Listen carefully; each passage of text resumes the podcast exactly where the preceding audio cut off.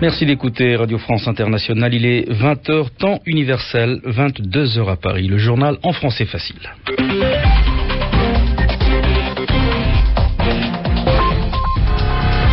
Kasongo Mwema Yamba Yamba. Avec Muriel Pomponne, bonsoir. Bonsoir à tous. Le gouvernement pakistanais ordonne à son armée d'éliminer les terroristes islamistes au douzième jour de l'attaque militaire contre les talibans dans la vallée de Swat, dans le nord-ouest du pays.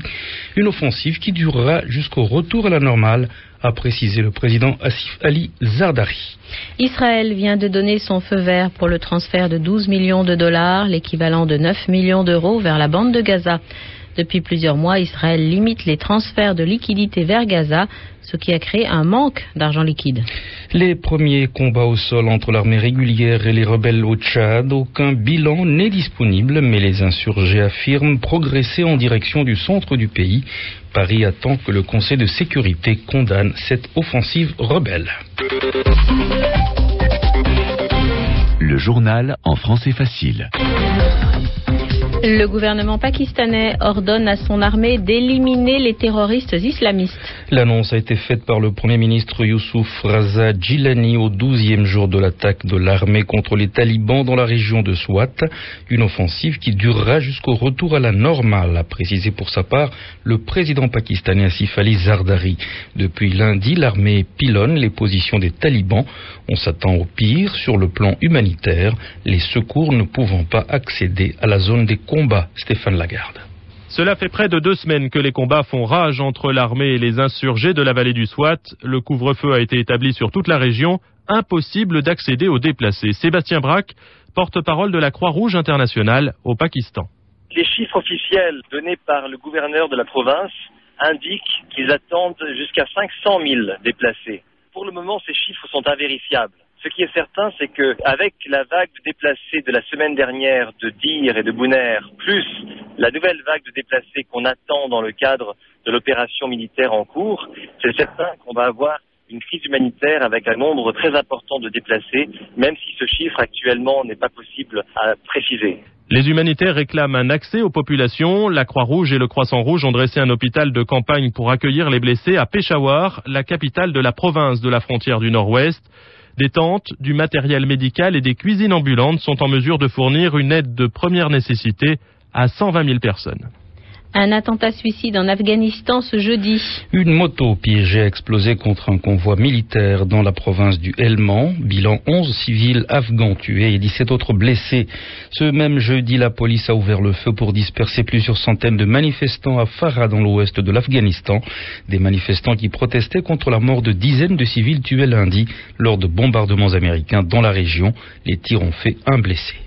Mais l'erreur de l'aviation américaine ne semble plus être la cause de la mort des civils. En visite à Kaboul, Robert Gates, le secrétaire d'État américain à la Défense, indique que selon certaines sources, des talibans auraient lancé des grenades dans des maisons au moment de l'attaque américaine. Une enquête a été euh, demandée par l'armée américaine. Israël vient de donner son feu vert pour le transfert de 12 millions de dollars, l'équivalent de 9 millions d'euros, vers la bande de Gaza. La demande avait été faite par l'émissaire du quartet sur le Proche-Orient, Tony Blair, demande faite auprès de Benjamin Netanyahou, le Premier ministre d'Israël. Depuis plusieurs mois, l'État hébreu limite les transferts de liquidités vers le territoire contrôlé par le Hamas, provoquant une pénurie d'argent liquide. En Irak, l'organisation humanitaire Human Rights Watch appelle les autorités irakiennes à suspendre l'exécution des peines de mort. Des peines que la justice irakienne a recommencé à prononcer en 2004, des mises à mort qui, selon les organisations de défense des droits de l'homme, marquent un recul plutôt qu'un regain d'indépendance. Jean-Marie Fardeau, directeur France de Human Rights Watch. Encore 12 personnes ont été pendues euh, à Bagdad, ça remonte au, au 3 mai, et d'après les Nations Unies, il y a encore 115 prisonniers qui risquent la peine de mort, qui sont déjà dans les couloirs de la mort euh, en Irak, et il nous semble tout à fait euh, important d'appeler à ce moratoire dans la mesure où nous n'avons aucune certitude que les conditions dans lesquelles ces personnes ont été condamnées à mort sont respectueuses de leurs droits à une défense équitable, et donc c'est pour cela que nous appelons à ce moratoire et bien entendu à, la suppression de la peine de mort euh, en Irak, qui nous semble être une, une mesure de, qui a été rétablie en 2004, mais qui nous semble totalement rétrograde par rapport à la construction d'un État euh, démocratique dans ce pays, qui, euh, sous le régime Saddam Hussein et, et, auparavant, a toujours été malheureusement habitué à considérer cette peine comme une peine, disons, normale dans l'arsenal judiciaire, alors que c'est souvent en, en, abolissant la peine de mort que l'on fait progresser finalement l'état de droit et le respect des droits dans un pays. Jean-Marie Fardeau directeur France de Human Rights Watch, au micro de Monique Mass. Retenez ce nom, Amandin Rougira, c'est celui du nouvel ambassadeur rwandais en RDC. L'homme a exercé différentes fonctions dans l'administration publique de son pays.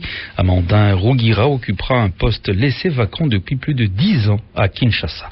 Au Tchad, après les attaques aéroportées, après les attaques héliportées, on a enregistré les premiers combats au sol. Les autorités tchadiennes et les rebelles de l'UFR, l'Union des forces de résistance, confirment un violent accrochage de plusieurs heures cet après-midi à Amderessa, une ville du nord de Gozbeida, dans l'est du Tchad. Aucun bilan n'est pour l'instant disponible.